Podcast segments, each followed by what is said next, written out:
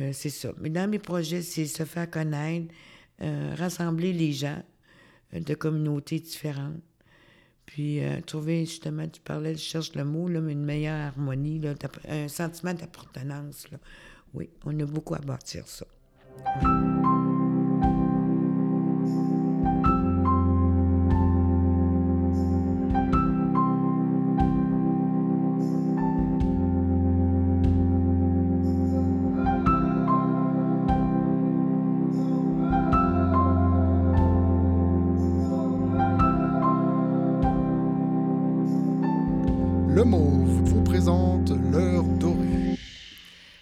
Bonjour tout le monde, bienvenue à tous euh, et euh, bonjour et bienvenue à la nouvelle épisode de l'heure dorée.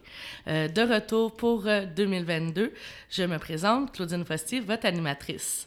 Aujourd'hui, je suis en compagnie de Marie Legarrier. Brièvement, je vous la présente. Euh, elle travaille au demeure Sainte-Croix et aux résidences Alexis-Néon. Euh, je l'ai rencontrée par l'entremise de mon collègue qui euh, travaille au niveau de la gériatrie sociale et son bureau qui est situé dans les demeures Sainte-Croix. Donc, bienvenue et merci de participer. Bien, ça me fait plaisir. Je suis bien contente de participer à ce projet-là. C'est- un plus pour nous autres, les personnes qui vieillissent tranquillement. Mais j'apprécie que vous vouliez participer à, cette, euh, à ce projet et nous venir surtout nous partager euh, votre parcours de vie et votre expérience. Oui. Euh, donc, tout d'abord, vous venez de, vous êtes né à quel endroit? Bon, on va parler de mon enfant. Moi, je suis née à Québec. Je suis adoptée. OK? À cette époque-là, en 57, il y avait beaucoup d'adoptions au Québec, énormément. Euh, j'ai, j'ai été adoptée, j'avais deux semaines, que je vais vous dire. Là, c'est pas, euh, c'est pas euh, dramatique, là. De bons parents. Mes parents, mon père, c'était un ingénieur. Mes parents sont décédés en ce moment, mais son, son, euh, mon père était ingénieur j'ai eu une vie confortable, disons, OK?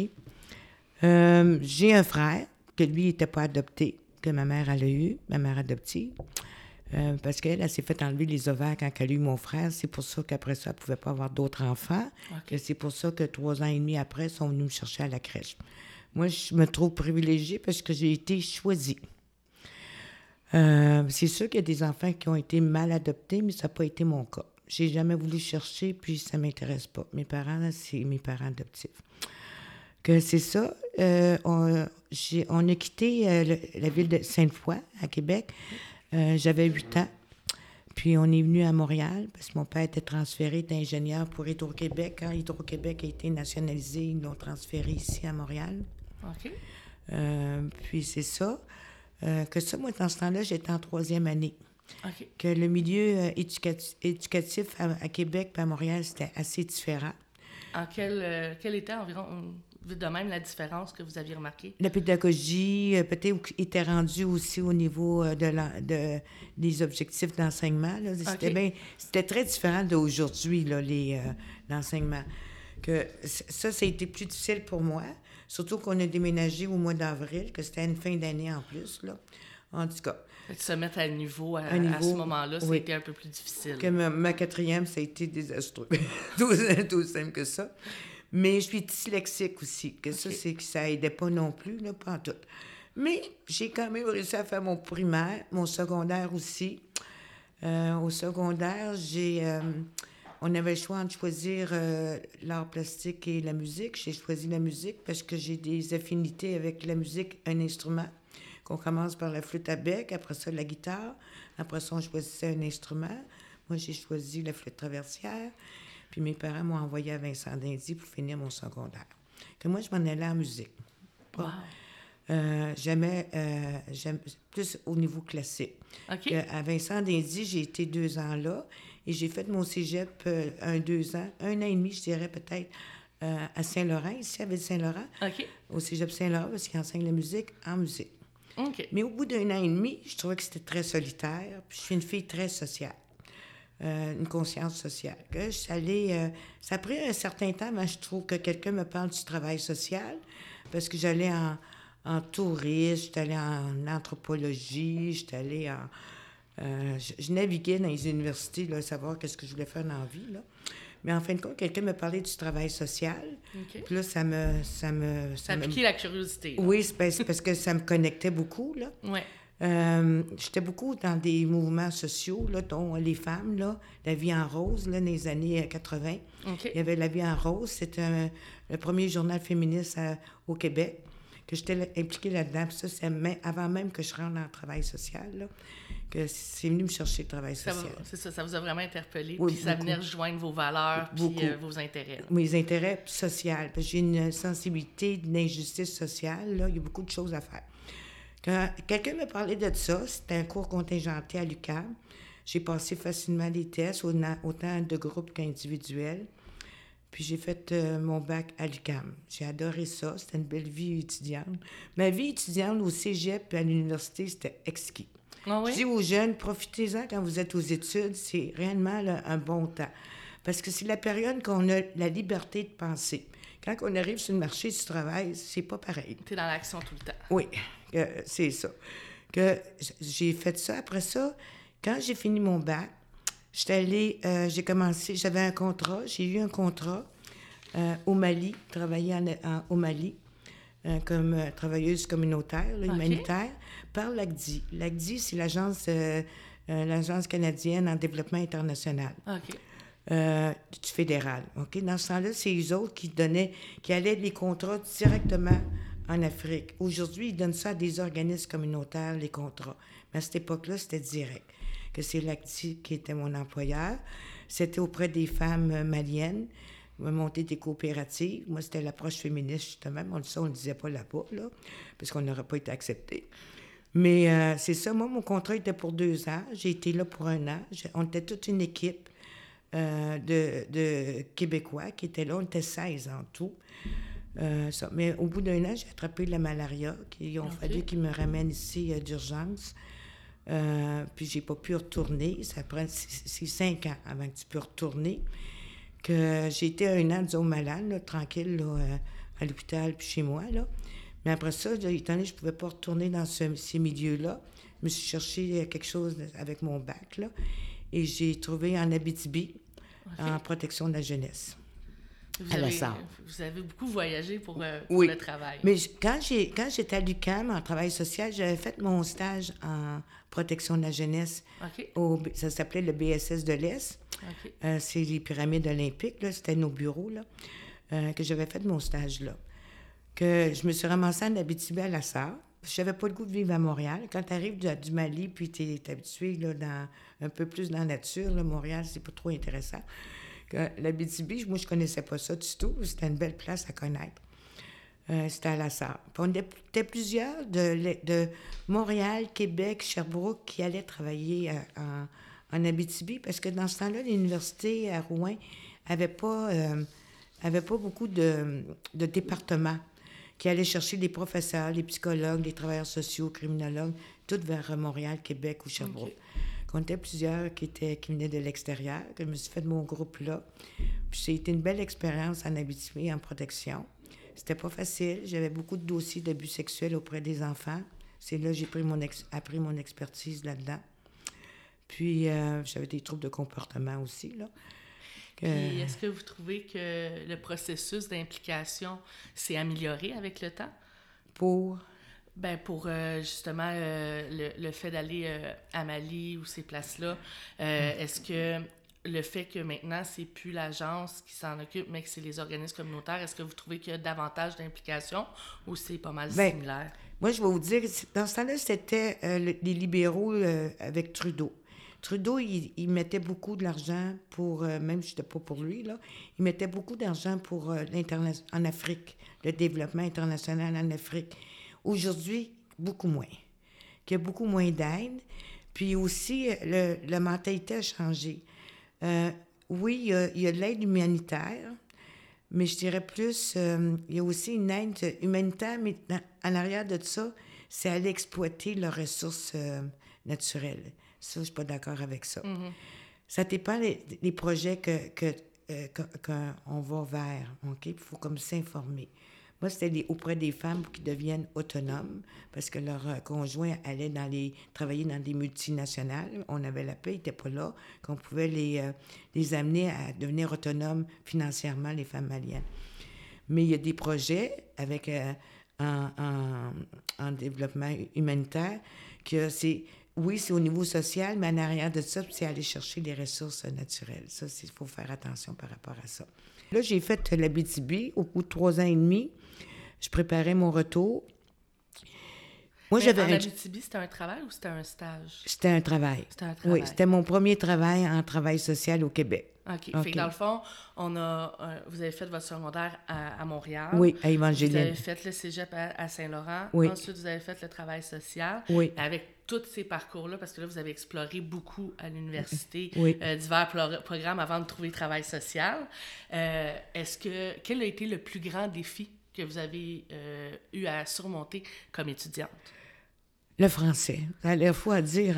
Non, je vous comprends avec la dyslexie. Là, Oui, c'est ça. C'est tout un défi. Euh, Tout un défi. J'ai toujours eu de la misère avec le français. Avec les langues, premièrement. OK?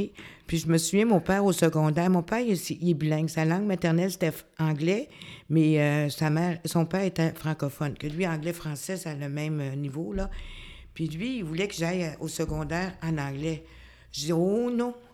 Parce que justement, j'avais de la misère en français, là. Puis là, quand il voyait ça, puis il voyait que je m'en allais dans les euh, sciences humaines, que tu as besoin d'écrire, puis tout ça, il dit Tu t'en vas pas euh, vers tes forces, Marie, tu t'en vas vers ta faiblesse. Je dis Je sais. Il dit Pourquoi tu. Parce que les chiffres, moi, ça va bien. Euh, dit Pourquoi tu vas pas être CA, co- comptable? J'ai dit Je vais m'ennuyer dans un bureau. J'ai besoin, euh, j'ai besoin de relations avec les gens, puis avoir un impact dans la société. Faire des. euh, euh, moi, le changement, c'est important. J'aime pas la routine, j'aime les choses qui évoluent. Euh, faut pas que ça stagne. Que en travail social, ben là, dans le réseau, ça stagne, là, mais euh, Aujourd'hui. ça régresse même, je dirais, là. Ouais. Mais euh, faut que ça évolue. Que je trouvais le travail social. avant, on, on- on- on se faisait appeler des. Comment qu'on se faisait appeler? Des euh, acteurs de changement, mais il y avait un autre mot avec acteur. Des changements, des intervenants. Je on se faisait plus, on se faisait pas appeler travailleur social. Il y avait un autre, des choses de changement, en tout cas. Là, ils nous ont coupé ce mot-là, là, parce qu'ils ne voulaient pas qu'on change des choses, là, qu'ils nous ont récupéré en travail social avec notre ordre professionnel. C'est une belle façon de récupérer le monde. Pas sûr, là, mais en tout cas. Que c'est ça. Euh, oui, c'était euh, le français. Parce que justement, à chaque fois que j'écrivais, soit des notes, un rapport, euh, c'était ardu. Même encore aujourd'hui, c'est ardu. Euh, j'ai été changée jusqu'à date parce que où j'ai je travaillais, j'ai fait beaucoup de place, là, premièrement. J'avais des bonnes secrétaires. C'est le fun, ça. Oui, ils m'ont- beaucoup aidé, je vais dire, là. C'était euh, l'heure en bas. Puis ils savaient. Mais même avec ma dyslexie, juste mon agenda, ouvrir euh, ma semaine, là, j'ai réussi à, à ouvrir la mauvaise semaine. Que des fois, j'arrivais chez les gens, puis ils ne m'attendaient pas. Ils disaient, c'est pas la semaine prochaine, t'es supposé venir. Que, toutes des affaires de même, là. Oui, oui. Que là, quand mes secrétaires voyaient ça, ils m'ouvraient le lundi matin mon agenda avec un clip, dire tu touches pas la semaine pour être sûr que tu es à la bonne place. Et c'est comme ça. J'ai toujours été de même. Mais j'en ris aujourd'hui. Mais il y a Ouais, des fois, ben, faut. il faut. Mais il y a des fois, ça m'amenait des problèmes. Ah ouais, ben moi, des fois, je prends des rendez-vous dans mon agenda, puis je le mets à mauvaise semaine. Oui, en plein ça. Ou euh, je le mets à mauvaise heure. Oui. Puis Là, je suis comme... J'arrive à mauvaise heure, c'est certain, tu sais.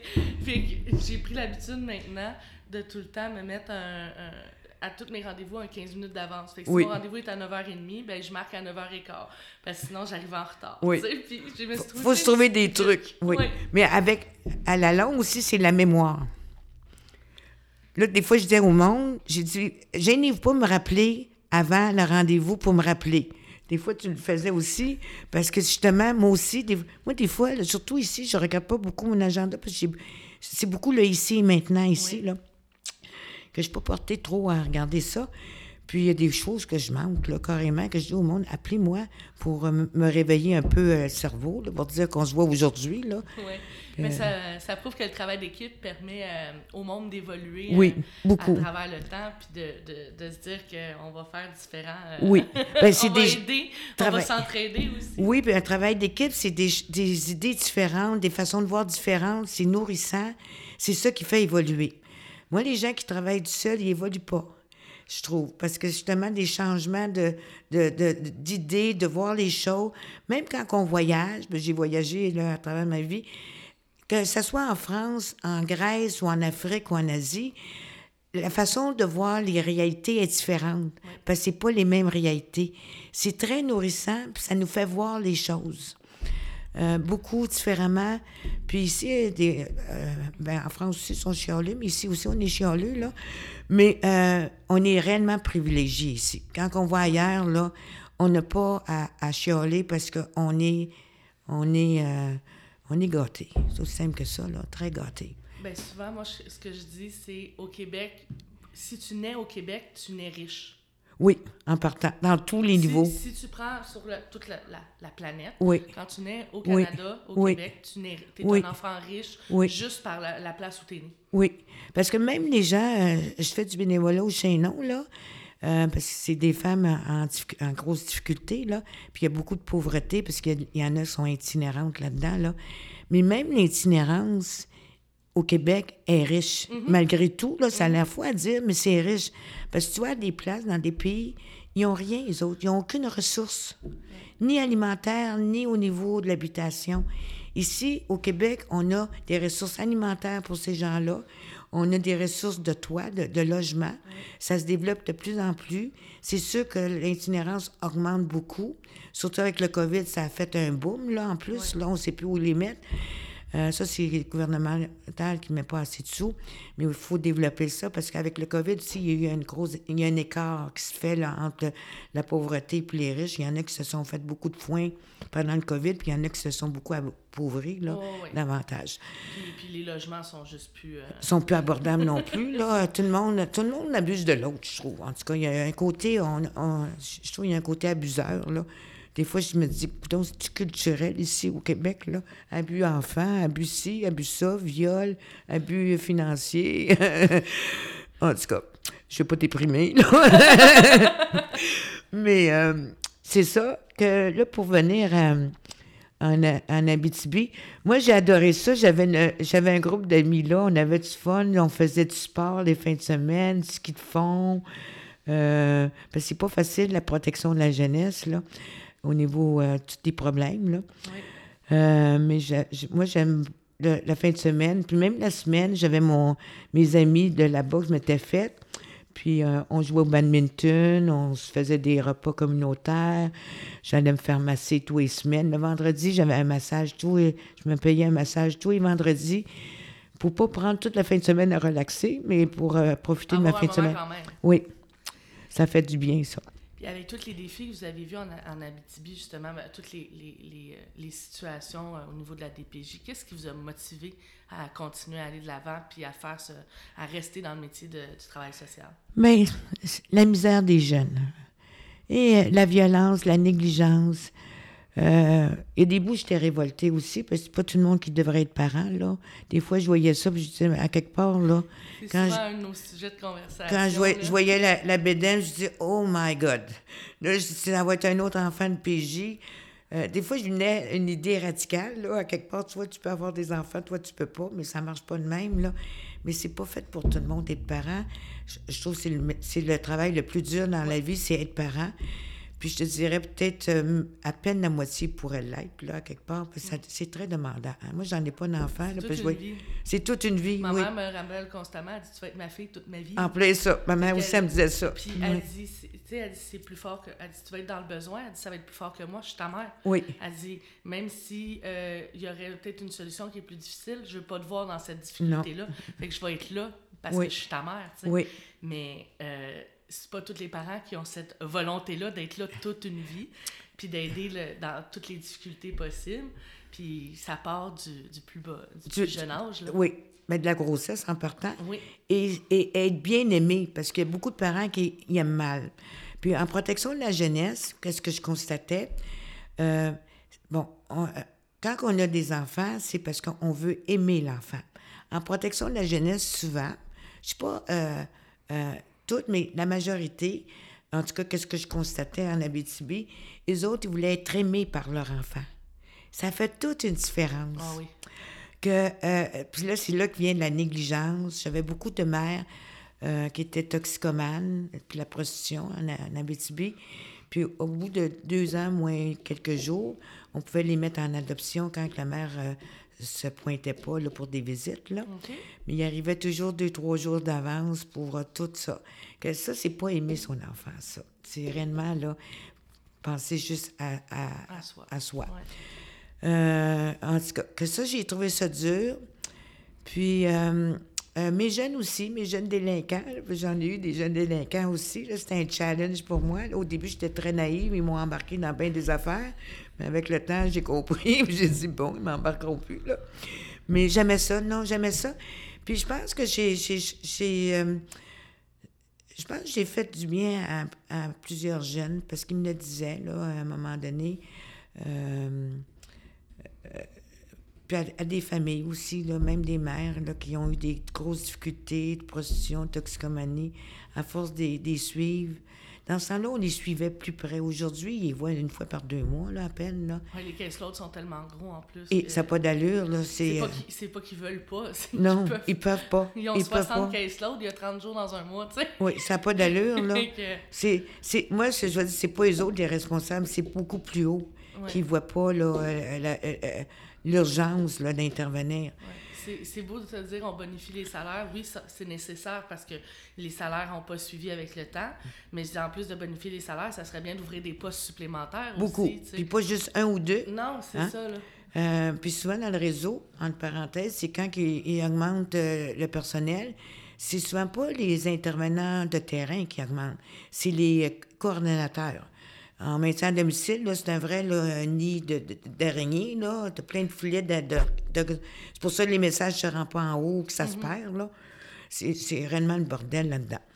Que Il n'y a pas de volonté politique, premièrement, là que c'est ça que là, j'ai été- ah, quand je suis revenue, quand je préparais ma- mon, euh, mon retour, parce que mes amis qui étaient là, qui venaient de Sherbrooke, Québec, Montréal, ont commencé à revenir à- dans notre ville. là.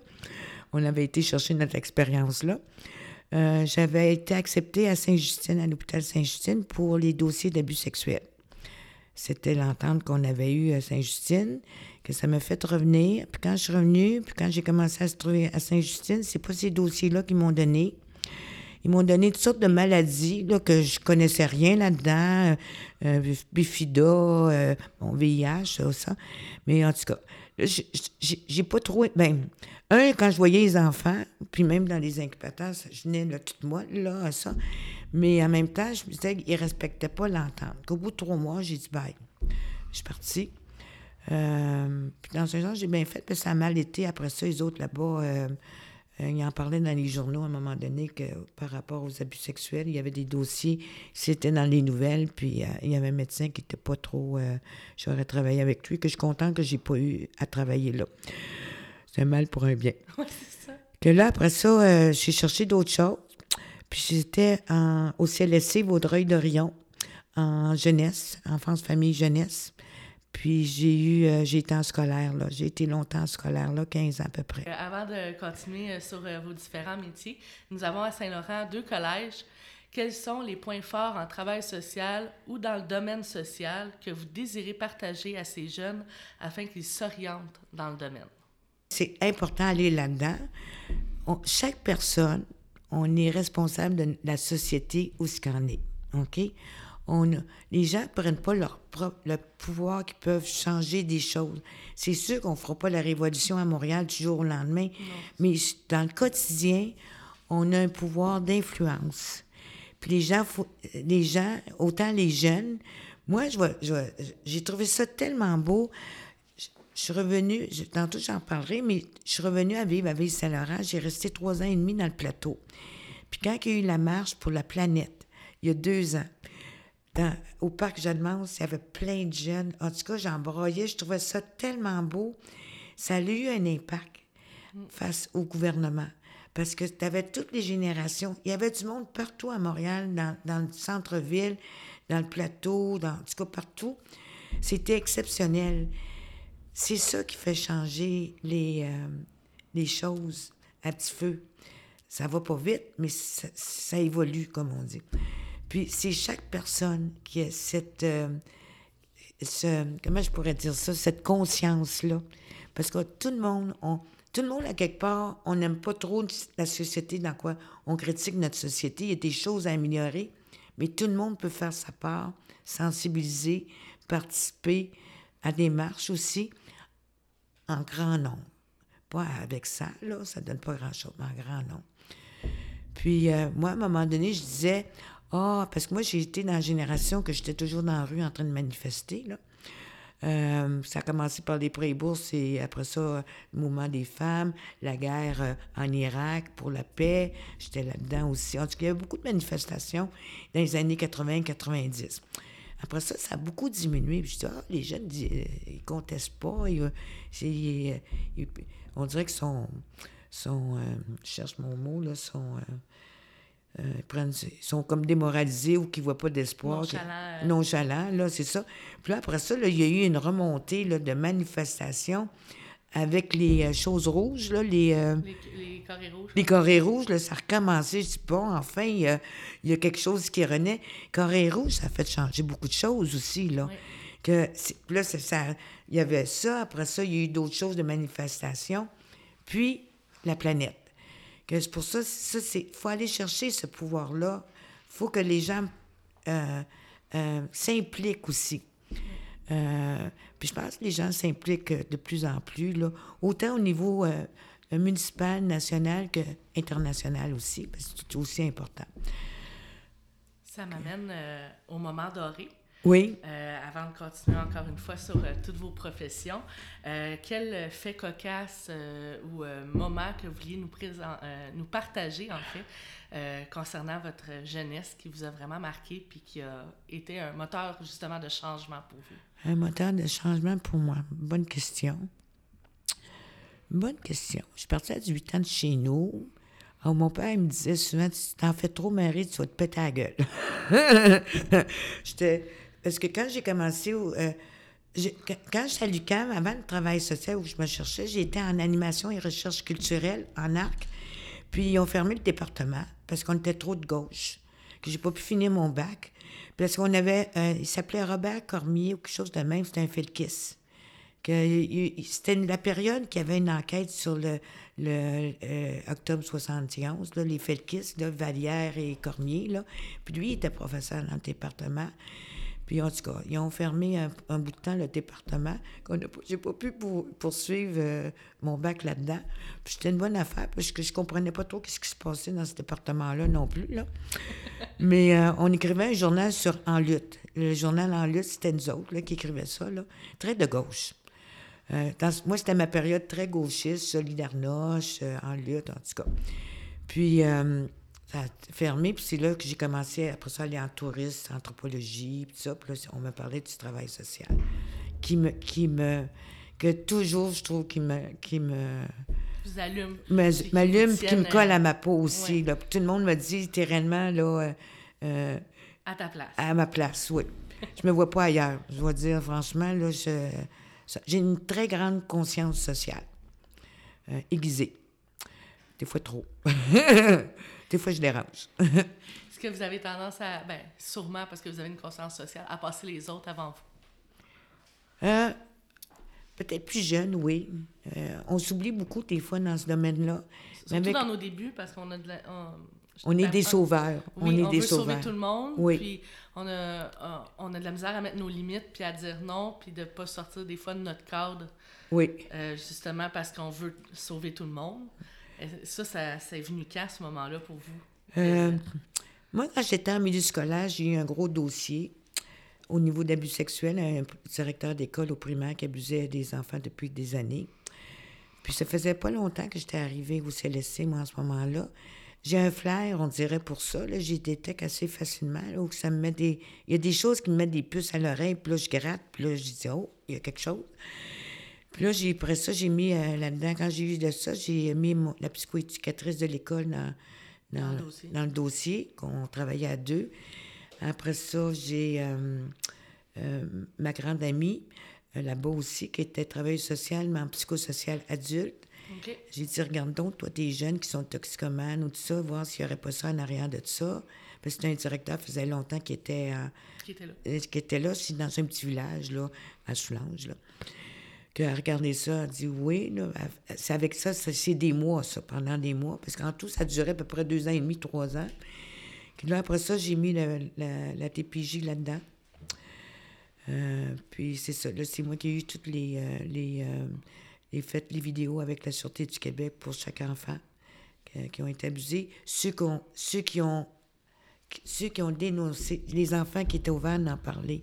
Mais je sais qu'il y en avait d'autres. Qui n'en ont pas parlé. Non, qui n'en ont pas parlé.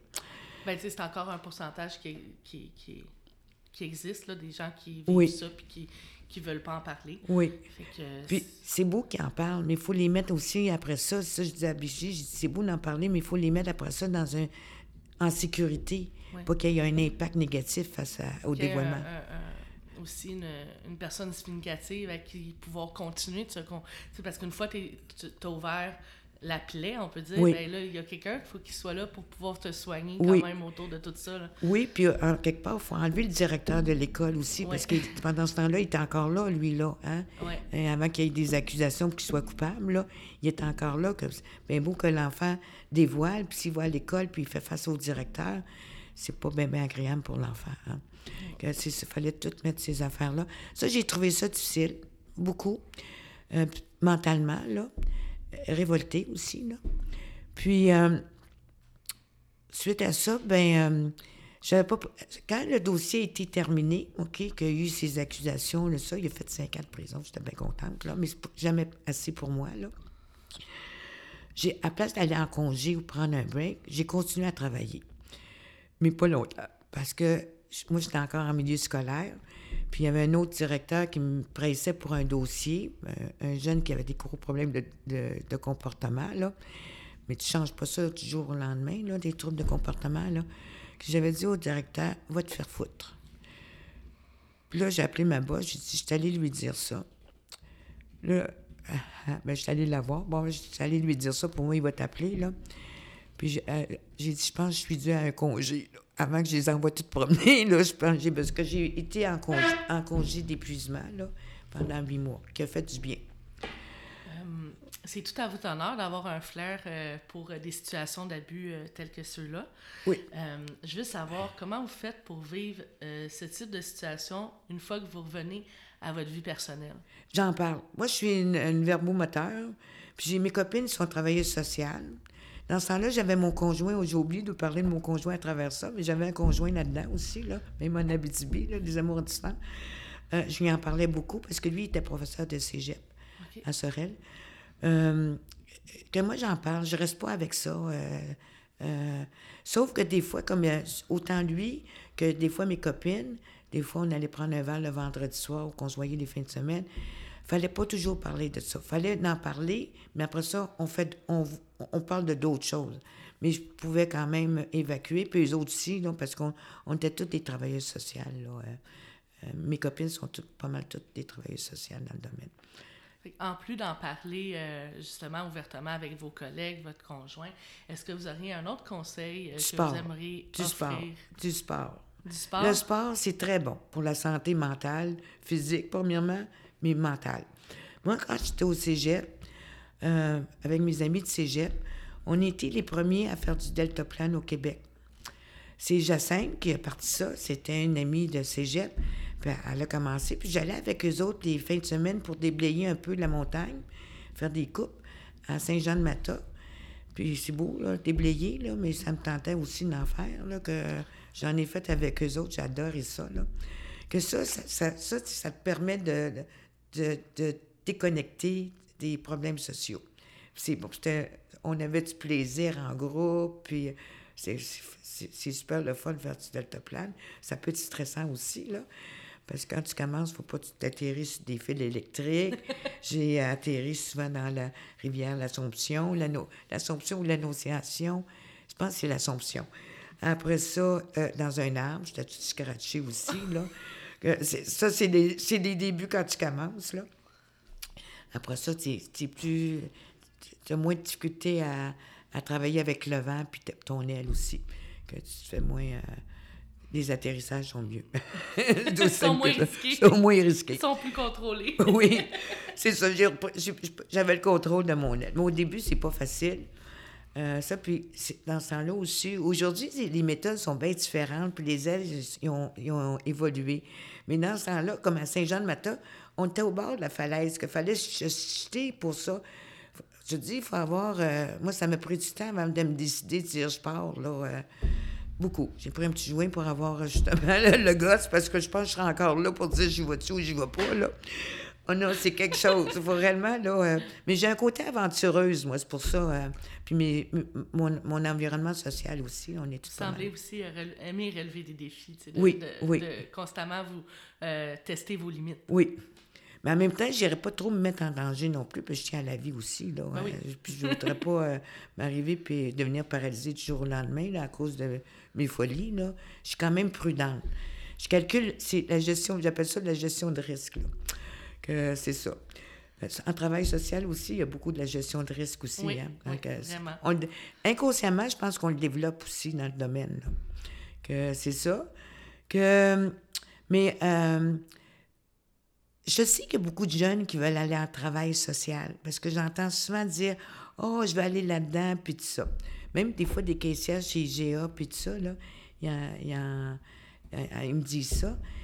J'ai dit, faut, faut pas idéaliser non plus. Parce qu'aujourd'hui, on était avant des agents de changements sociaux, de changement en tout cas. Euh, aujourd'hui, dans, le réseau, même dans le communautaire, c'est plus, euh, on est plus, euh, comment je il y, a- une liberté qui s'est, qui, défaite. La liberté de penser, on l'a puis on l'a pas. On est, le, gouvernement nous, en- nous encadre un peu comment penser. Puis c'est ça, il faut être euh, vigilant par rapport à ça. Euh, quelle question doit se poser une personne qui voudrait aller dans le domaine social? Avant de se dire, bon, ben, moi, je, je m'inscris, tu sais, euh, qu'est-ce qu'il devrait penser puis se questionner so- soit sur lui-même ou sur le, le métier en, en tant que tel? en tant que tel. Ben, c'est quoi, c'est quoi pour lui, la personne, le sens du travail social? Moi, je dirais, en travail social, ce soit le côté très aidant. Ça, il y a- des risques parce que justement, quand on est trop aidant, là, moi j'appelle ça comme des sœurs Teresa, c'est là qu'on se brûle aussi puis qu'on s'oublie beaucoup. Ça, il faut être vigilant. Puis je pense que quand on commence là-dedans, il faut déjà avoir ça dans la tête pour pas se protéger, mais euh, c'est que euh, on veut aider les gens, mais il faut pas se noyer, faut pas euh, se noyer à travers ça. Faut rester dans l'empathie, faut pas tomber dans la sympathie. Non de- plus, non. de- de- Puis de sauveur non plus. C'est ça. Oui. faut vraiment faut garder une, une distance professionnelle puis être capable de surtout capable de la garder parce que dans les débuts on se dit on, on est capable Ça dépend de la distance, c'est ça. Ici, j'en ai beaucoup moins de distance. Euh, je ben, je suis pas travailleuse sociale ici, je suis intervenante communautaire. En communautaire comme ici, là, je le mets beaucoup moins. Puis je pense qu'ils apprécient beaucoup, c'est plus facile pour eux. Quand je travaillais en, avec, euh, en jeunesse, en CLSC, j'avais une distance avec les parents, mais avec mes jeunes, j'en avais pas. Ils me voyaient comme une sœur. Mais c'est de même que j'ai eu beaucoup de témoignages aussi. Si j'avais eu une distance, j'aurais pas eu ces témoignages qu'ils me donnaient. Euh, Ça. ça dérangeait des fois les directions d'école, parce que quand ils entendaient mon auto s'en venir, là, sur la route, là, ils se trouvaient tout un problème pour me voir. Mais c'était bon signe, à quelque part. C'est établir un bon contact. Mais ça dépend, c'est ça, ça dépend avec qui ta personne est en face de toi pour garder ta distance. Moi, les parents, oui, par exemple, là, le côté professionnel. Mais les jeunes, beaucoup moins. C'est plus facile au niveau de la communication aussi. Ouais. je pense qu'il faut aussi beaucoup de- d'adaptation. Oui. Puis si on s'adapte à la personne qu'on a devant nous. Oui. euh, c'est souvent je prends la comparaison que on gère des humains, on gère pas un produit. Tu sais, c'est pas un réfrigérateur que j'ai un mode d'emploi puis telle affaire est brisée. Non. Puis je sais que je vais dans telle place puis je vais le réparer. Tu sais, j'ai pas une pièce au magasin pour réparer mon jeune. là. Fait que c'est c'est On va avec la personne, l'adaptation. C'est vraiment de d'être à l'écoute euh, du jeune, de l'adulte, Oui. de la personne âgée, Oui. puis de, de, de s'adapter puis de s'ajuster en fonction de la personne. Oui, beaucoup. Puis pour venir au travail social, bon, il y a, il y a le côté sauveur, mais il y a le côté aussi du changement social. La justice, moi, je vais dire, c'est. Moi, en travail social, j'ai été plus pour la justice sociale, pour qu'il y ait plus d'équité. Euh, je fais du bénévolat au Chaînon, puis la directrice qui est plus là, mais elle était là jusqu'à l'année dernière, Marcel, elle était réellement des rapports égalitaires. Tellement qu'elle était directrice du Chaînon depuis 11 ans.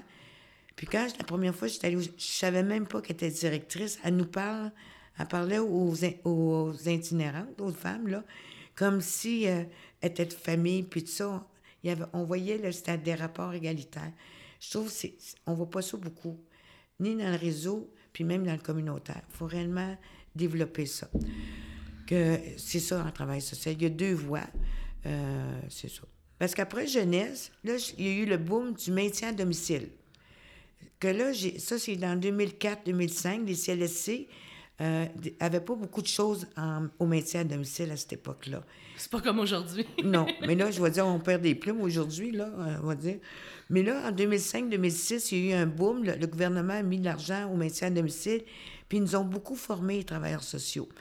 Moi, euh, là, j'ai laissé après. euh, quand j'ai laissé la jeunesse à, au Dreuil d'Orion, j'ai laissé le réseau, carrément. Euh, J'en avais assez, là, du réseau, là.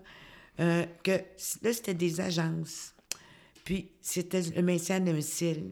Parce qu'il manquait des. Il n'y avait pas de monde dans le réseau pour le maintien à domicile. Qui C'est par les agences qui se sont développées.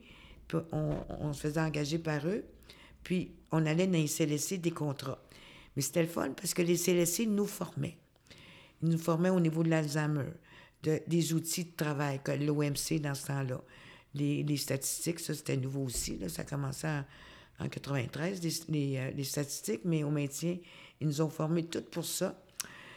Euh, que- j'ai eu beaucoup de formations au maintien à domicile dans ces années-là. Qu'après ça, ben, j'ai pu voler de mes propres ailes là-dessus. Que, au début, j'ai été avec euh, des agents. Après ça, j'ai été à mon compte.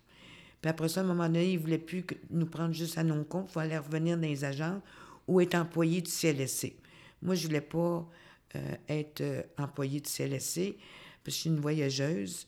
Puis je voulais prendre mes vacances quand je voulais. Puis je voulais partir, c'était trois mois. Je pouvais partir trois mois. Quand en étant avec une agence, je prenais des contrats, puis dire, ben là, je suis disponible en telle date puis telle date, parce qu'après ça, je suis pas disponible. Je voulais cette liberté-là. Que j'ai fait tout mon maintien à domicile après ça, comme ça.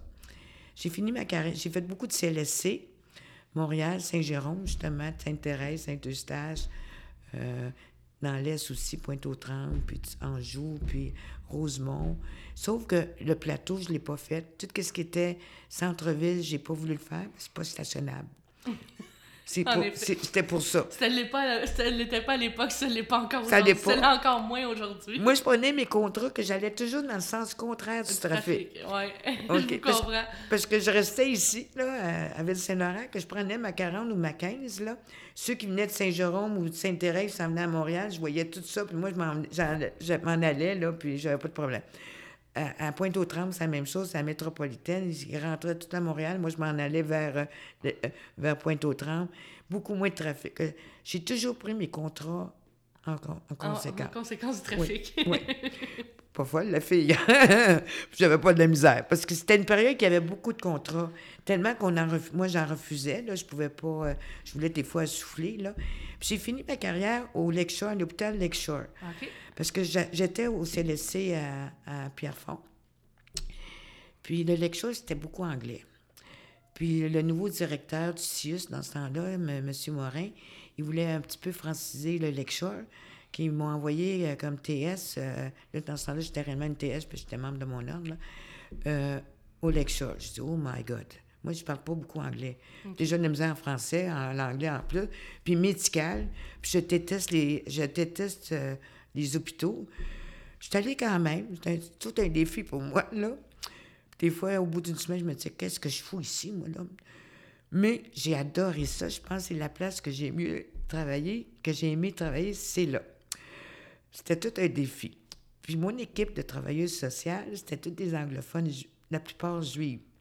Quand je suis arrivée à une réunion d'équipe, je me suis présentée, Marie de Guerrier, j'ai parlé français, j'ai pas parlé anglais. Je je suis une sépara- séparatiste euh, euh, euh, indépendantiste, là, il me regardait, surtout le West Island. J'ai- dit, bon, ils, ont- ils sont partis à rire. J'ai- j'ai- J'aime ça des fois provoquer, là. Mais j'ai eu du plaisir avec ces femmes-là. Bon, c'est sûr que j'ai appris un peu l'anglais, là, puis surtout les termes médicaux, là. Mais ils me tenaient beaucoup des dossiers francophones, parce qu'il y avait de plus en plus des patients francophones. Puis en même temps, je prenais de temps en temps des dossiers anglophones. Pas trop euh, euh, lourds, mais juste pour euh, me pratiquer un peu. J'ai aimé ça. Mais j'ai remarqué aussi au West Island que les, anglophones là-bas, la plupart de ma génération, puis plus jeunes, parlent tout français puis anglais. Ils ont tout appris ça. Moi, mon problème, c'est Alexis Néon. J'ai mes anglaises qui sont là-bas parce qu'il y a de l'anglophone. Puis j'ai des anciennes anglophones du West Island qui ne voulaient pas apprendre le français. Puis j'ai dit à Alexis Néon qu'ils ne veulent rien savoir du français. Euh, J'en ai quelques-unes là-bas. Ben, moi, dans ce temps-là, je dis, tu, vois, moi, je leur parle français. C'est pas une valeur, là, mais... euh, S'il y avait... euh, ça faisait juste 20 ans qu'ils seraient ici au Québec, je dirais, ben là, je vais me forcer à leur parler en anglais. Mais ça fait... Ils ont passé leur vie ici au Québec, puis ils n'ont jamais voulu apprendre le français. Too bad. je suis rendue de même. Mon, mon nationalisme est remonté. En tout cas, c'est ça, parce qu'on perd, on perd le français à Montréal, là, puis je ne voudrais pas, là.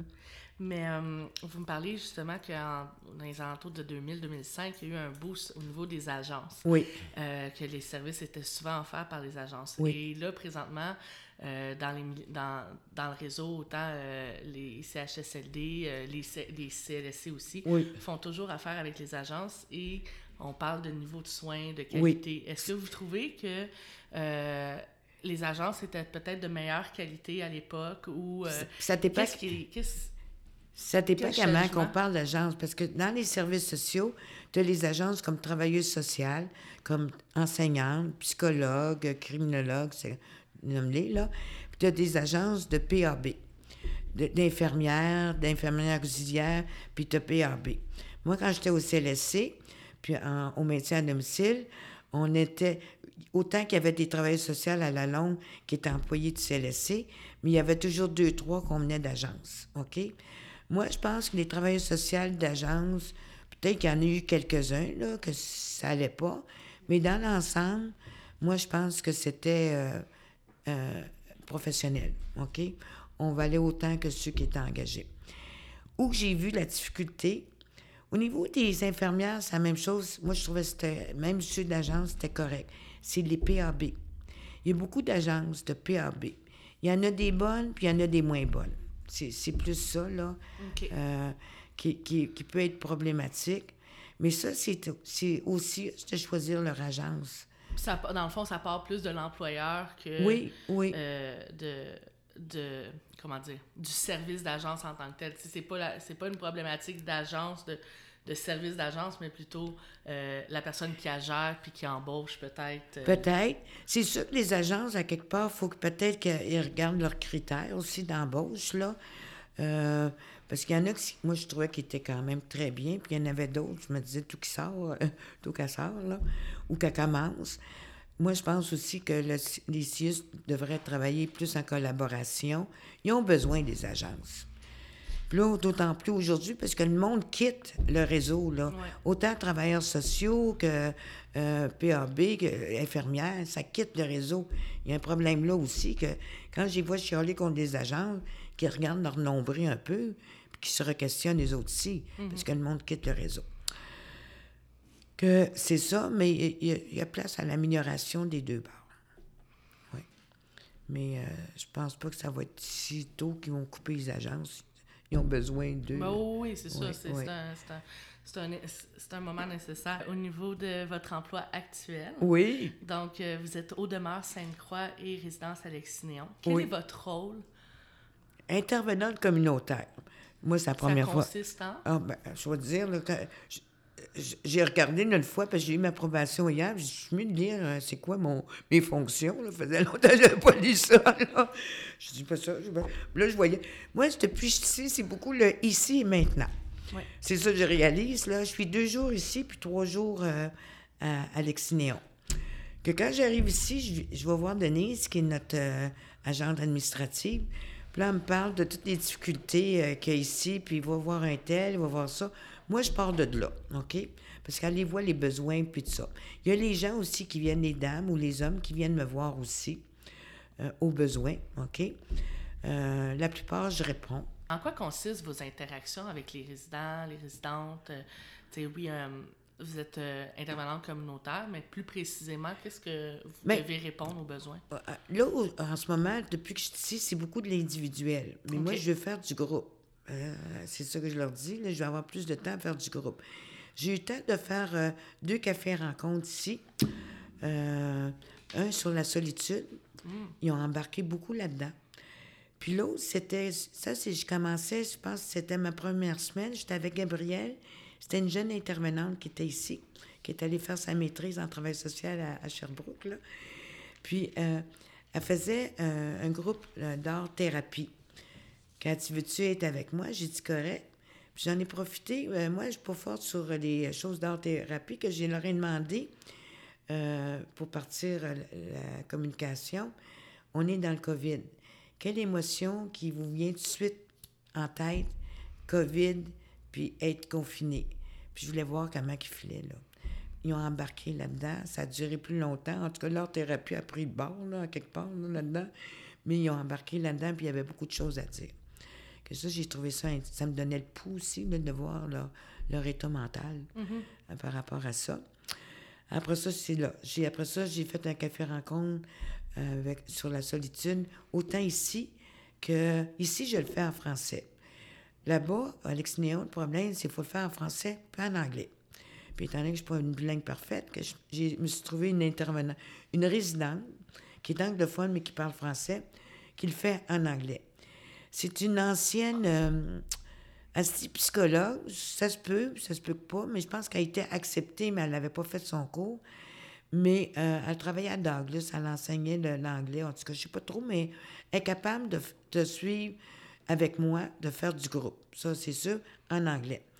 Mais quand on a fait sur la solitude à Alexis-Néon, je m'attendais pas à ça. Il était 38 personnes sont venues. C'était Wow. trop.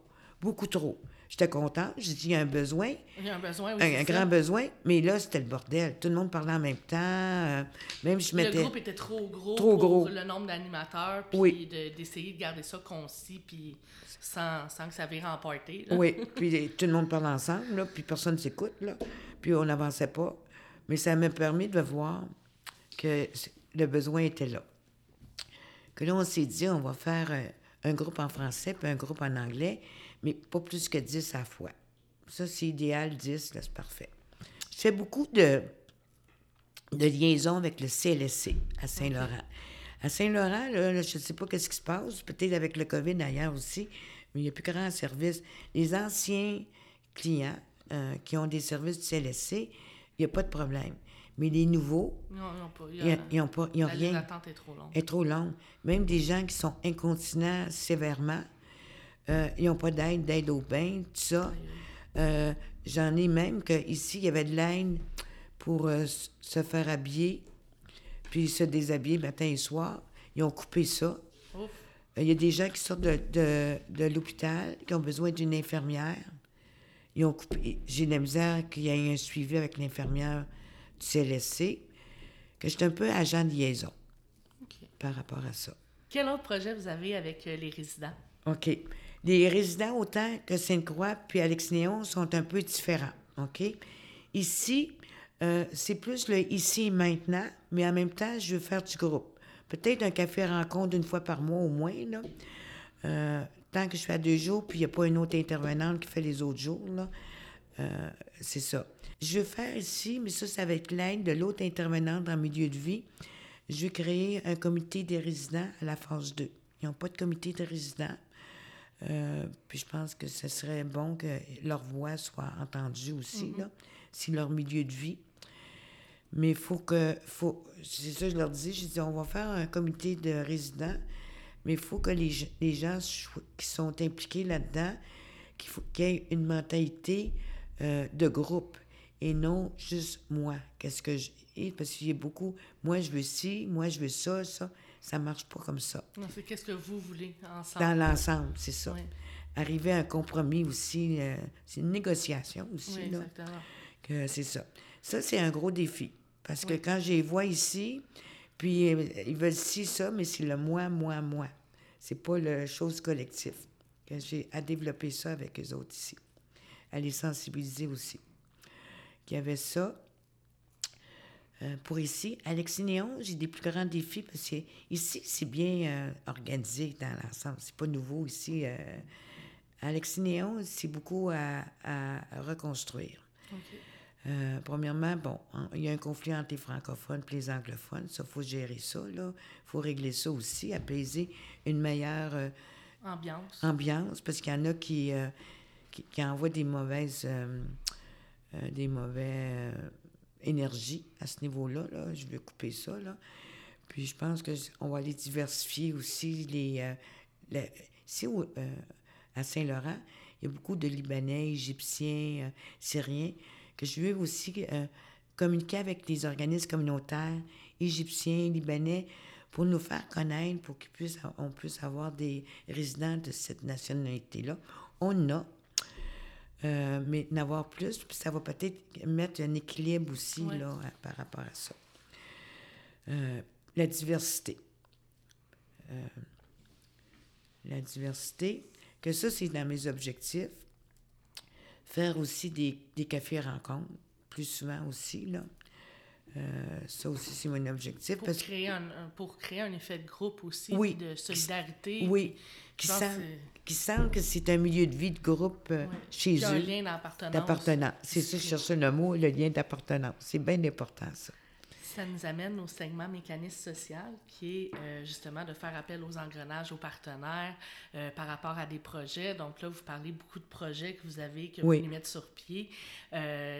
Quel, serait votre appel euh, auprès de partenaires quelconques qui pourraient vous entendre puis qui peut-être euh, euh, pourraient justement vous aider, autant financier que peut-être ressources humaines, à, atteindre vos objectifs? Bien, là, en ce moment, euh, bon, moi, je, depuis que je suis ici, on a eu, ben, Louis était là aussi, on a eu la table de concertation communautaire Ville-Saint-Laurent. Euh, a un autre au mois de février. Que moi, ça me permet de rencontrer des gens un peu dans le communautaire. Je suis sûre, c'est pas tout le communautaire qui était là, mais une bonne partie. Comme ABC, ça, c'est le centre de bénévoles, la SPVM, parce que ça aussi, je suis en contact avec eux autres pour euh, la maltraitance financière. J'ai eu un cas là-bas à Lexignon à ce niveau-là aussi. Je l'ai pu faire assez vite. Là. Euh, après ça, je, euh, il y a le centre des femmes. Je pense que je vais inclure aussi parce que les femmes vieillissent. Puis où je demeurais avant, avec Saint-Laurent, j'avais une dame qui, qui, euh, qui était impliquée au centre des femmes, puis était âgée. J'ai dit, ah, il doit y avoir des femmes âgées au centre des femmes. Je suis impliquée là-dedans aussi, le centre des femmes. Euh, après ça, au niveau des organismes d'immigration aussi, je pense que ça. Le comité de logement, euh, ben, j'ai parlé euh, deux, trois fois avec l'intervenante, la directrice du comité de logement. Euh, j'ai dit, ben, euh, envoie-moi, en- tu peux nous en envoyer des gens. J'ai pas eu de comeback. Je voudrais je demande à Alex Néon s'ils ont reçu ou pas. Mais il faut se faire connaître. Ça, là, oui. Ici, c'est connu, mais à Néon, il faut se faire connaître. Ça, oui. Ça nous amène au moment de vérité. Oui. On en parlait un peu tantôt. Euh, les défis du système, euh, les, le système fait appel beaucoup aux agences parce qu'il manque de personnel. Les gens quittent le réseau parce qu'il y a beaucoup de problématiques. C'est quoi, vous, votre, votre vision, puis euh, comment vous voyez tout ça? Moi, souvent, Euh, sais, je- j'entends euh, depuis que je suis toute jeune, dans les temps de entre novembre puis février, que nos hôpitaux sont constamment euh, Plein. Plein. Les urgences, là, ça. COVID ou Puis, pas. Là. euh, ouais. on- là, cette année, puis l'année passée, ça sort, ah oui, c'est, la COVID fait en sorte que les hôpitaux sont pleins, sauf que, on va être honnête, euh, à chaque année, Oui. c'est comme ça. Oui.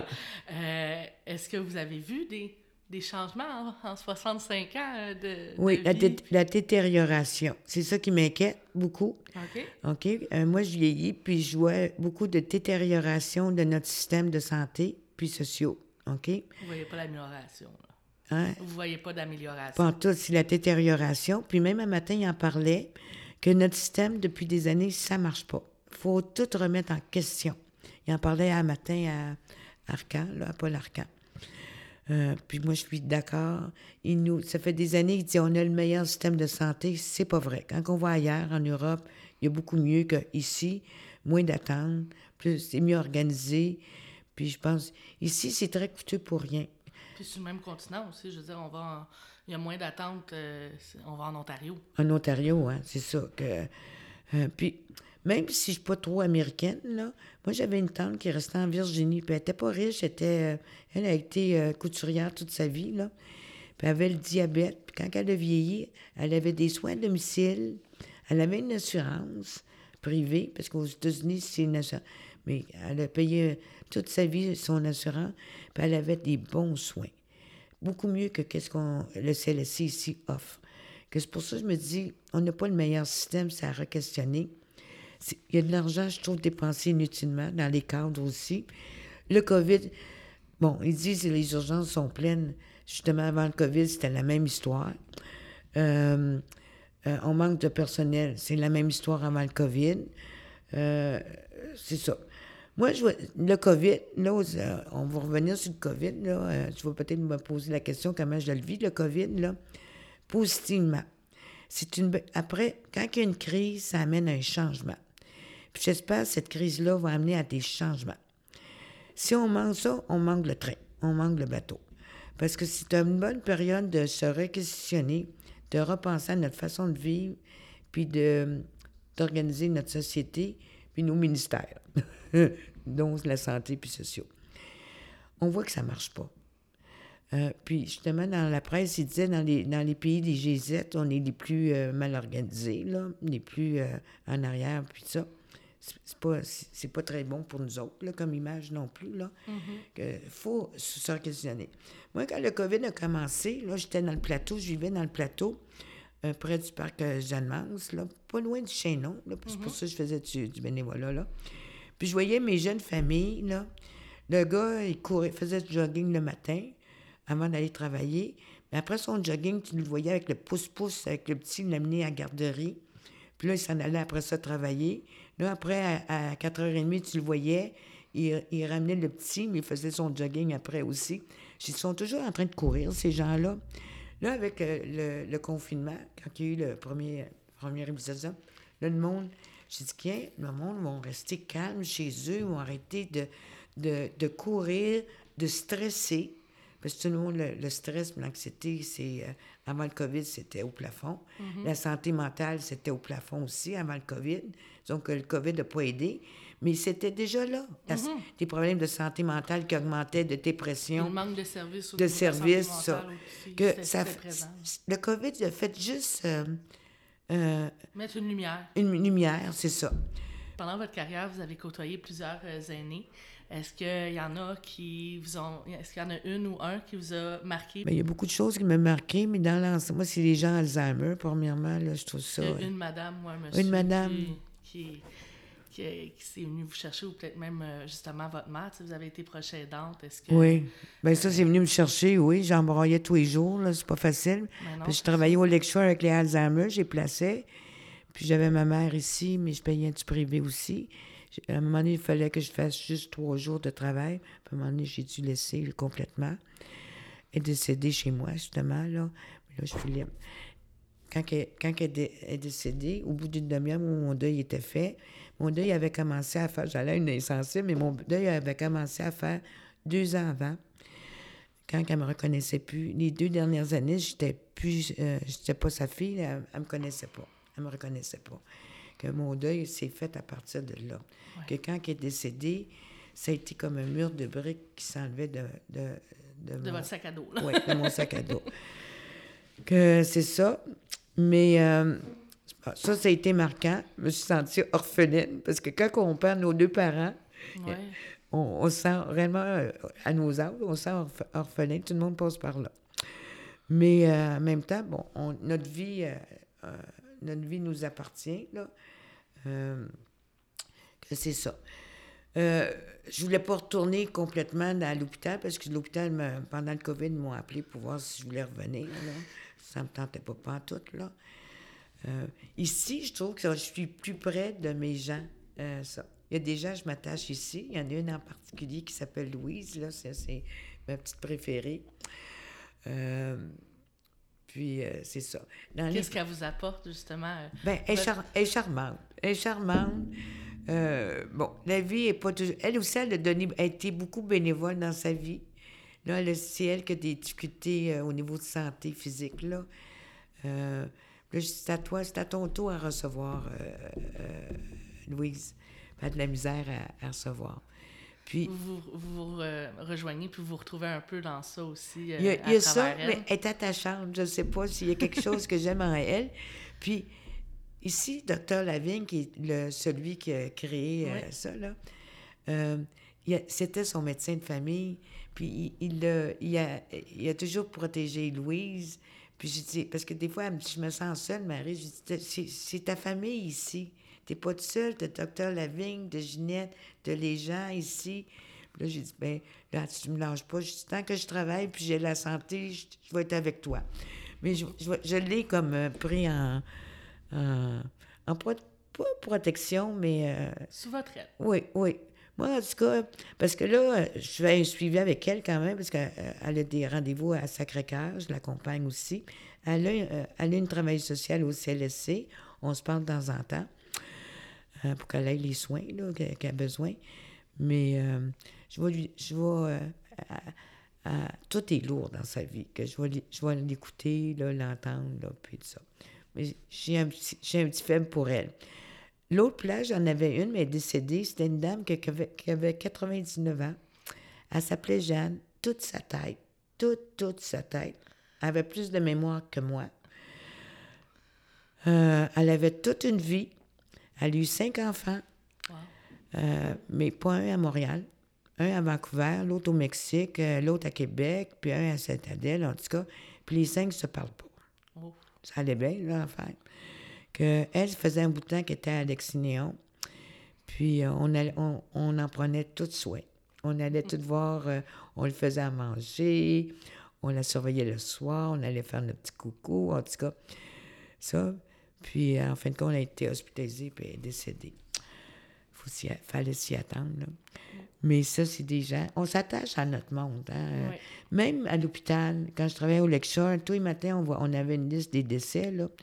Puis euh, même si c'était notre patient qui faisait juste une semaine ou deux, Oui, ça nous fait quelque chose. oui, Oui. je suis d'accord. Oui. Je suis dans un CHSLD, puis justement, euh, euh, il y a beaucoup de tempora- d'hébergement temporaire, euh, Oui. transitoire et ces choses-là.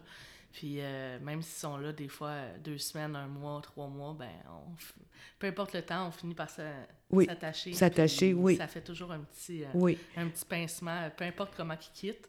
Euh, le fait qu'il ait quitté, ça fait toujours un petit pincement. Ben, c'est une vie hein, qui part. hein. Oui. Premièrement, c'est important, la vie. Moi, qu'est-ce qui, qui m'attriste aussi, c'est qu'ils meurent seuls. Quand ils sont entourés de leur famille ou un enfant ou même d'une infirmière, mais c'est quand pas ils sont Mais quand ils sont seuls, je dis, quelle, quelle fin! Oui, je comprends. Ça nous amène euh, à notre dernier segment, le segment de- d'espoir, d'encouragement. Euh, vous aimeriez peut-être euh, céder un message aux aînés, aux intervenants qui travaillent auprès de cette clientèle-là, futurs étudiants. Quel message vous aimeriez léguer, Ben, nous le- laisser aujourd'hui? Les gens de mon âge, j'ai 65 ans, OK? Les gens, là, qu'on appelle troisième âge, là, bougez, isolez-vous pas et allez voir le monde, sortez, marchez. Plus qu'on marche, plus que vous allez garder votre autonomie des jambes, plus vous allez être libre. Isolez-vous pas, euh, allez, euh, allez voir des groupes de personnes, mettez-vous, impliquez-vous socialement, bougez, marchez, faites de l'exercice, jouez au golf, euh, du vélo, en tout cas. Restez actif. Restez actif, parce que c'est bon pour le physique. Vous allez être euh, autonome le plus longtemps. J'y vois, là, les gens, là, c'est à 80, 85, 90, puis c'est encore très autonome, physiquement, puis cognitivement aussi. Parce que bouger, ça alimente aussi nos... Oui. euh, nos euh, je cherche toujours le, le mot, là, la péritonine, ou je sais pas trop, là. Ça, c'est, c'est bon aussi. Que ça, c'est notre santé, ça. Euh, que s- faut que les... Je conseille les gens de ne pas le négliger. Je pense aussi qu'en restant actif, en faisant des activités, ça continue, ça, ça stimule notre cerveau vu qu'il y a de la nouveauté, Oui. puis qu'il faut faire attention à si. Tu sais, qu'on Oui. fait on- juste faire du vélo, il faut rester constamment Ça nous reste éveillés aussi. C'est hein. ça, exactement. Puis, euh, il y a toujours un imprévu qui peut arriver. Fait que c'est là qu'on on reste euh, éveillé puis stimulé. Oui. Fait que je pense que le sport euh, est, est une bonne manière est de... une bonne manière. Moi, je dirais que moi, j'ai toujours eu une automobile dans ma vie. Puis quand j'ai resté dans le plateau, la première année, je l'avais encore. J'avais une Tiguan. Puis à un moment donné, dans les tempêtes de neige, là, je savais plus où la mettre. Là, puis j'ai accumulé des billets de, sta- de tickets. Là. En tout cas, impulsivement, je l'ai vendu en 24 heures. Là. Je voulais m'en débarrasser. C'était un paquet de problèmes, ce maudit auto-là. Que dans le plateau, tu n'as pas besoin de taux. Non. C'est plus un problème que d'autres choses, là. Moi, j'ai marché. euh, bon, j'ai eu un conjoint dans ma vie là, pendant 20 ans, mais après ça, j'ai été célibataire, puis j'ai rencontré quelqu'un d'autre sur un réseau euh, de rencontres d'Internet, que c'est la première fois que je faisais ça, là, que j'ai eu le kilo de faire ça. Méfiante au bout, mais c'était une belle rencontre. là. On fait trois ans et demi qu'on se connaît. Je sais pas que c'est mon chum, mais c'est un complice, OK? Puis, euh, on fait beaucoup de vélo. Euh, là, du ski de fond, j'ai moins capable parce que j'ai des problèmes pulmonaires. Là. Euh, mais euh, je l'ai équipé en ski al- alpin. Si on peut commencer en ski alpin, on va le faire. Ça, j'ai pas de misère. On bouge. On marche beaucoup aussi. Lui, il a un chien, puis ça nous fait beaucoup. Il reste dans Griffintown. On marche beaucoup dans le vieux, dans le centre-ville, puis tout ça. Que ça, ça, ça m'aide beaucoup, puis ça l'aide aussi. Il a le même âge que moi, lui. Que c'est ça. Mais pour te dire, euh, mon idée au début que je voulais te dire, je me souviens plus. Attends une minute. C'est de bouger. Euh, oui, c'est- de bouger le plus longtemps possible, puis euh, activer le physique puis le mental. C'est ça, ça. Parce que si les gens s'isolent, euh, c'est là qu'on vieillit vite. Puis tu n'as pas besoin d'avoir 65 C'est ans là pour qu'on perd l'autonomie aussi. L'autonomie, oui, oui. Moi, je me souviens de, de ce que mon médecin m'avait dit après mon opération au genou. Il dit plus vite tu vas t'activer, faire ta physio, moins de, moins de, de, de pertes musculaires tu vas avoir. Oui, Fait que juste le fait qu'une personne arrête, ben automatiquement, euh, si elle, elle arrête de, de marcher, qu'elle en fait moins, elle va perdre la musculature. Oui. Puis là, les courbatures vont arriver. Oui. Puis c'est là que les douleurs, hein, embarquent oui, la rhumatisme embarque aussi, là. Ouais. Euh, ça, puis des fois aussi même euh, l'obésité, la diabète, tout en- embarque là-dedans. Euh, ça, c'est- ça c'est euh, c'est prioritaire. Puis il n'y a pas d'âge. Tu n'as pas besoin d'avoir 65 ans. Moi, je vois des gens, j'ai une copine, là, elle a 50 ans, puis elle ne bouge pas. Je dis, Aline, il faut que tu bouges. Parce que tu ne te rendras pas à 60 ans là, si ça continue, là, que c'est ça. Moi, mon problème, c'est que j'ai j'ai fumé. J'avais arrêté quand j'étais avec ma mère, puis j'ai recommencé à fumer quand elle est décédée. Puis là, je suis là-dedans, que j'ai des problèmes. J'ai été malade au, au deuxième, à deuxième dose du vaccin, beaucoup malade. Tellement qu'il a fallu qu'il m'attende pour que je rentre ici. Là. Il m'avait, je suis venue en entrevue, je commençais à avoir les symptômes. Puis là, j'ai été trois semaines sur le dos, euh, que ça a fait commencer plus tard ici, par Alex Néon. Mais je pensais que c'était le COVID. C'était pas le COVID, j'étais négative deux fois. Mais j'ai eu des problèmes, puis je pense que j'ai eu des séquelles des poumons. mais je je suis très essoufflée facilement que j'avais pas Ah. avant. Mais J'espère que ça va se replacer pour vous. Pas sûr, mais je, puis je fume encore. Mais là, j'ai pas le goût d'arrêter. C'est un effort, j'ai pas le goût pour l'instant, là, peut-être l'année prochaine, là, mais... euh, euh, Peut-être un autre moins 40 va vous motiver. oui, mais là, là c'est ça. Là, là, je, je vais dire, ces temps-ci, je prends le taxi pour venir travailler. Là, là il faudrait que je m'achète une auto, là, parce qu'à force de prendre le taxi. Mais euh, c'est que j'attends un appartement parce que j'ai déménagé euh, ça fait à peine un an, je suis ici, puis vite, parce que les appartements, euh, j'avais choisi, mais il n'y avait pas de place, que j'attends vraiment. Puis là, j'ai demandé un garage intérieur. Je n'ai pas de garage intérieur, je ne peux pas avoir une auto, je ne peux pas pelleter, moi. Ça me prend un garage, là, que j'attends ma place, là. Là, mon, mon nouveau, j'ai deux petits minets. Je me suis pris deux petits minets. Nous arrivons euh, maintenant À la fin. euh, à la fin. Oui. Oui, je suis très contente d'avoir fait votre connaissance, d'avoir pu euh, discuter de votre parcours de vie, haute en couleur, avec beaucoup de défis, Oui. très pertinent. Je crois qu'on on pourrait même aborder davantage de sujets et on pourrait continuer encore des heures et des heures. Est-ce qu'il y a quelque chose d'autre, un autre sujet que vous aimeriez parler avant qu'on termine Ben, moi, je dis, c'est- quelque chose de bien simplette, mais qui a beaucoup de sens. Mais en même temps, c'est très simple. Moi, euh, mon copain, euh, lui aussi est à retraite, c'est un ingénieur à retraite, là. Puis, euh, on parle beaucoup du bonheur. Puis, lui, c'est un rationnel. Moi, je suis une TS. Il m'appelle souvent son coach de vie, là. Je lui dis, on a une vie dans la vie. On a une vie à vivre. Puis le bonheur. J'ai dit, c'est pas compliqué, mais c'est tout un défi. C'est s'aimer en premier. Ça, ça veut dire avoir une bonne estime de soi. Ça, ça vient de l'enfance, ça. Ça se construit une estime de soi. Ça peut se corriger aussi euh, en grandissant, mais ça se construit. Après ça, c'est aimer. Euh, C'est s'aimer, aimer, puis après ça, être aimé. Ça, c'est pour moi, c'est la base de la vie. Le reste, c'est tout du, euh, je cherche le mot, là, mais du secondaire. Du superflu. Tu peux- oui, parce qu'il faut quand même manger, il faut travailler, il faut, faut travailler notre intellectuel, tout ça. Mais la base, c'est s'aimer, aimer, puis ça. Ça a l'air simple, mais c'est tout. Juste s'aimer, c'est un défi pour Oui. bien du monde. Pour bien du fond. Oui, dont mon chum, là. que c'est. c'est, euh, on, les- le sens, faut avoir, faut pas oublier le sens de la vie, puis on a juste une vie sur Terre. faut pas en manquer. Merci beaucoup. Ben de rien, ça a euh, été agréable, là. Vraiment, je suis Oui. vraiment contente d'avoir fait votre connaissance. Oui. Donc, euh, c'est ainsi que s'achève un autre épisode de l'heure dorée.